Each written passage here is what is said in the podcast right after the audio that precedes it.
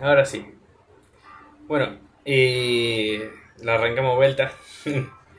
Pero nada, la idea es que sea llevadero, tranquilo y que se lleve una idea eh, bien de que, de qué es, de qué hizo Freud, qué postuló, sin tener que complicarse la vida.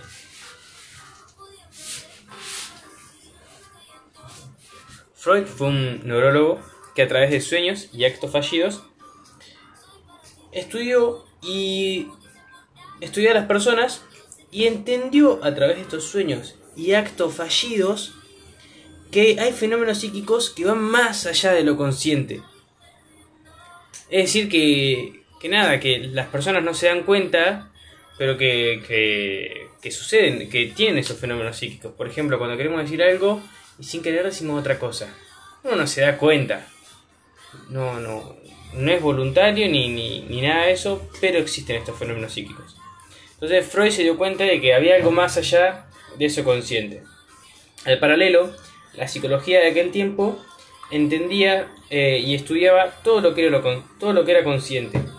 Eh, pero todo lo que iba más allá de lo consciente no lo consideraba quizás más mágico, más eh, mítico y nada, más patológico.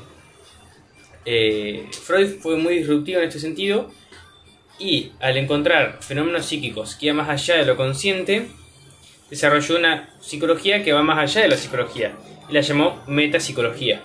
Esta metapsicología va a tener cuatro enfoques. Uno dinámico, otro estructural, otro genético y otro económico. Dinámico. Hay energías que a veces son eh, más que otras. O sea, hay veces que tenemos más, más energía, eh, pero después tenemos otra energía que inhibe esa energía, entonces como que va variando. En ese sentido es dinámico. Las energías pulsionales, que van a ser las que van a impulsar el origen de ciertas motivaciones para cumplir X objetivo, es decir, las que originan las motivaciones, esas son las energías pulsionales. Y bueno, el enfoque dinámico dice que a veces va a haber más energía pulsional eh, que va a originar motivación y otra va a haber y a otras veces va a haber más energía pulsional que va a inhibir esa, esa que origina la motivación. Es un lío, pero básicamente a veces va a haber más estimulante y otras más inhibitorias. Corta. Económico. Esta energía pulsional la ve que como que a veces hay más energía pulsional en ciertas estructuras eh, que en otras. Como si te dijera, a veces tengo, no sé, eh, viste, a veces hay más calor en un cuarto de la casa que en otro. Pero las estructuras van a ser algo que vamos a estudiar en el próximo, eh, o sea, en el próximo tópico, digamos. en el enfoque estructural vamos a hablar de, de estas estructuras que estoy mencionando y, nada, las voy a explicar bien, así que tranquilos. enfoque genético explica que va a haber cierta predisposición eh, a estos fenómenos psíquicos inconscientes o que van más allá de los conscientes. Esta cierta predisposición va a estar compuesta por tres series complementarias, o se va a ir desarrollando a medida de tres series. A medida que van pasando tres series complementarias. La primera es eh, un periodo prenatal, donde va a haber eh, una predisposición genética. La segunda va a haber una eh, predisposición eh, en base a los hechos que le van sucediendo en la infancia a este niño postnatal, es decir, nace y a medida que va teniendo experiencias en la vida, va, va generando cierta predisposición a ciertos fenómenos psíquicos inconscientes. Y la última, a partir de los 6 años de vida, a partir de que ya pasó esta infancia, va a ser la sucesión de eventos eh, que sean capaces de moldear las otras dos bases que ya tiene la, predisposición genética y la predisposición en base a lo aprendido en la infancia. Eh, de esta forma se van a ir moldeando estos fenómenos psíquicos inconscientes. Y después el enfoque estructural plantea esto, que va a haber ciertas estructuras eh, explicadas en, por Freud por, por dos eh, teorías, una la sacó antes y otra después que complementó a la primera, no es que se opuso, la complementó, por eso decimos dos teorías. Eh, y la primera se llama primera tópica y va a abordar un sistema inconsciente, otro preconsciente y otro consciente. La segunda tópica va a abordar otras estructuras que van a ser llamadas ello, el yo y el super yo. Conocidas. Hablando de la primera tópica, vamos a tener el sistema inconsciente. Bien, para hacerla sencilla va a estar... Em, eh, perdón, va a tener un acceso inconsciente, o sea, va a tener un acceso indirecto, vamos a acceder a él, vamos a entenderlo de forma indirecta, eh, es decir, mediante actos fallidos, mediante sueños, mediante chistes. Eh, ¿Por qué? Porque también va, a haber mucho de... Eh, además de que no se expresa conscientemente, que la persona no se da cuenta,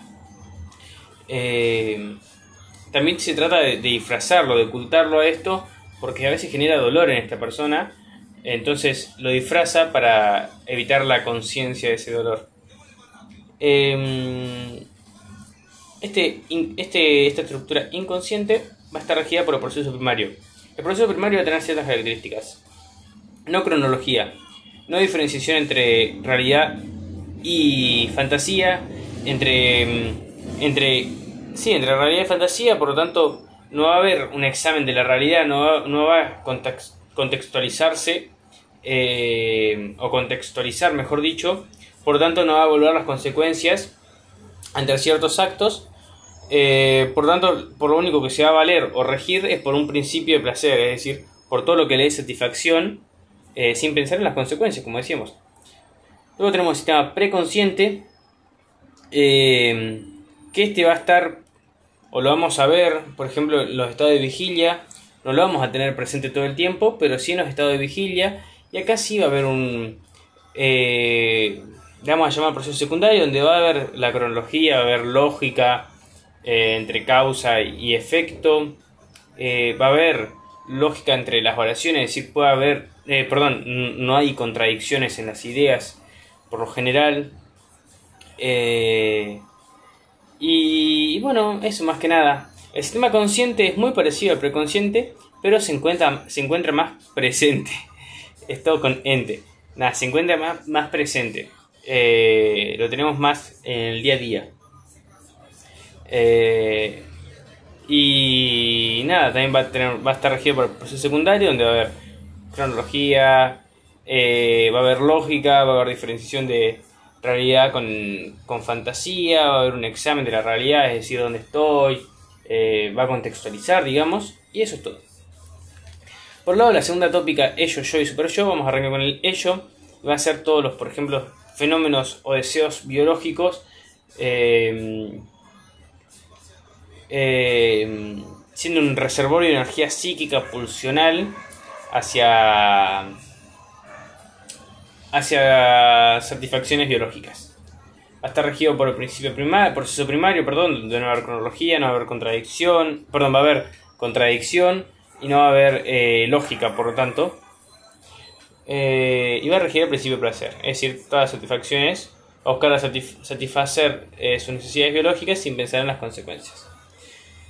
Este lo podemos ubicar, Freud no lo ubica, pero hoy en día puede ser ubicable en el sistema límbico. El yo va a ser el punto medio entre el super yo y el ello. Va a ser un mediador entre estos dos, buscando el punto medio entre lo que es la moral y, las necesidades biológicas de uno sin pensar en las consecuencias. O sea, va a ser ese punto medio.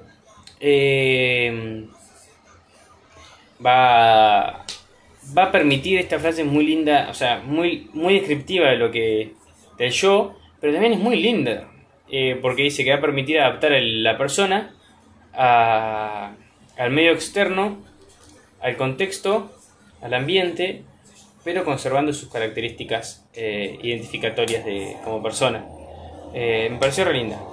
Este yo va a tener mecanismos de defensa, por ejemplo la regresión, ante cierto dolor va a tomar la mentalidad más infantil, va a regresar a esa mentalidad infantil, pero tenemos otros también mecanismos de defensas eh, y va a tener también funciones autónomas que van a ser intelectuales o afectivas. Entre las afectivas tenemos eh, la, la, pasión, sentimiento, la emoción y las intelectuales la atención, la metacognición, eh, el diálogo, eh, juicio, lenguaje, etc. Imaginación. Y el super yo. Son los roles más identificatorios con ciertos valores o normas impuestos por la sociedad o aprendidos también en, nuestra familia. Eh, por eso decimos que va a ser más, más bien como una conciencia más moral.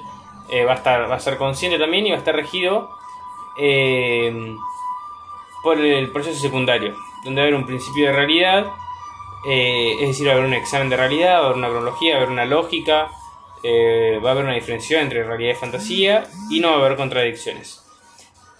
Eh, este super yo es muy interesante porque genera sentimientos de culpa. Eh, y bueno, nada, hay personas que tienen más desarrollado el yo, otros super yo, otros el ello.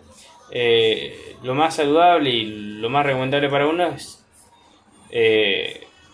desarrollar bien el yo. Y es. hoy en día vivimos en una sociedad bastante perfeccionista donde caemos a veces en en nada, en exigencias propias en base a, los requerimientos de la sociedad, si se quiere, pero son al final y al cabo exigencias muy propias eh, donde se busca cierto perfeccionismo y terminamos estimulando mucho el super yo, nos volvemos muy, muy morales eh, y sí, buscamos mucho el perfeccionismo y nos terminamos haciendo daño eh, psicológicamente. bueno, eso fue como una reflexión final. Después podemos hablar un poco sobre lo que son las pulsiones o el complejo de Edipo, pero prefiero mencionar un poquito sobre el complejo de Edipo y ya ir cerrando. Complejo de Edipo es un conjunto de deseos ambivalentes hacia los progenitores. Te puede ser positivo o negativo. El positivo es atracción eh, hacia el género eh, o sexo diferente, hacia progenitor de sexo diferente o género diferente y rivalidad hacia el del mismo sexo o género. Y el negativo es lo contrario, atracción hacia mismo género o sexo y rivalidad hacia diferente género o sexo. Eh, se dice que, o bueno, Freud planteaba que era necesario la cancelación, la superación de este complejo de Edipo para que la persona, el niño o el adolescente pueda pasar a una, a una siguiente etapa en su sexualidad, una sexualidad más madura eh, y nada, pasar a la etapa de latencia, donde bueno, es, ya va a madurar más en las relaciones sexuales. Desde lo psicológico. Bueno, espero que les sirva y nos vemos en la próxima entrega.